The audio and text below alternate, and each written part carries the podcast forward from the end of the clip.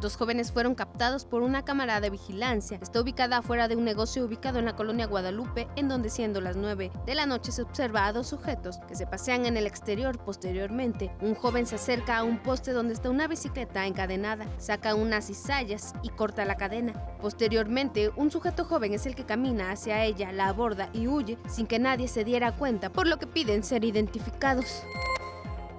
Hubo una intensa movilización en Camino Viejo a San Diego y la 17 Sur. Ahí, un policía municipal cayó de esa unidad al recibir un impacto de bala por unos presuntos delincuentes a los que perseguía tras cometer un asalto a negocio.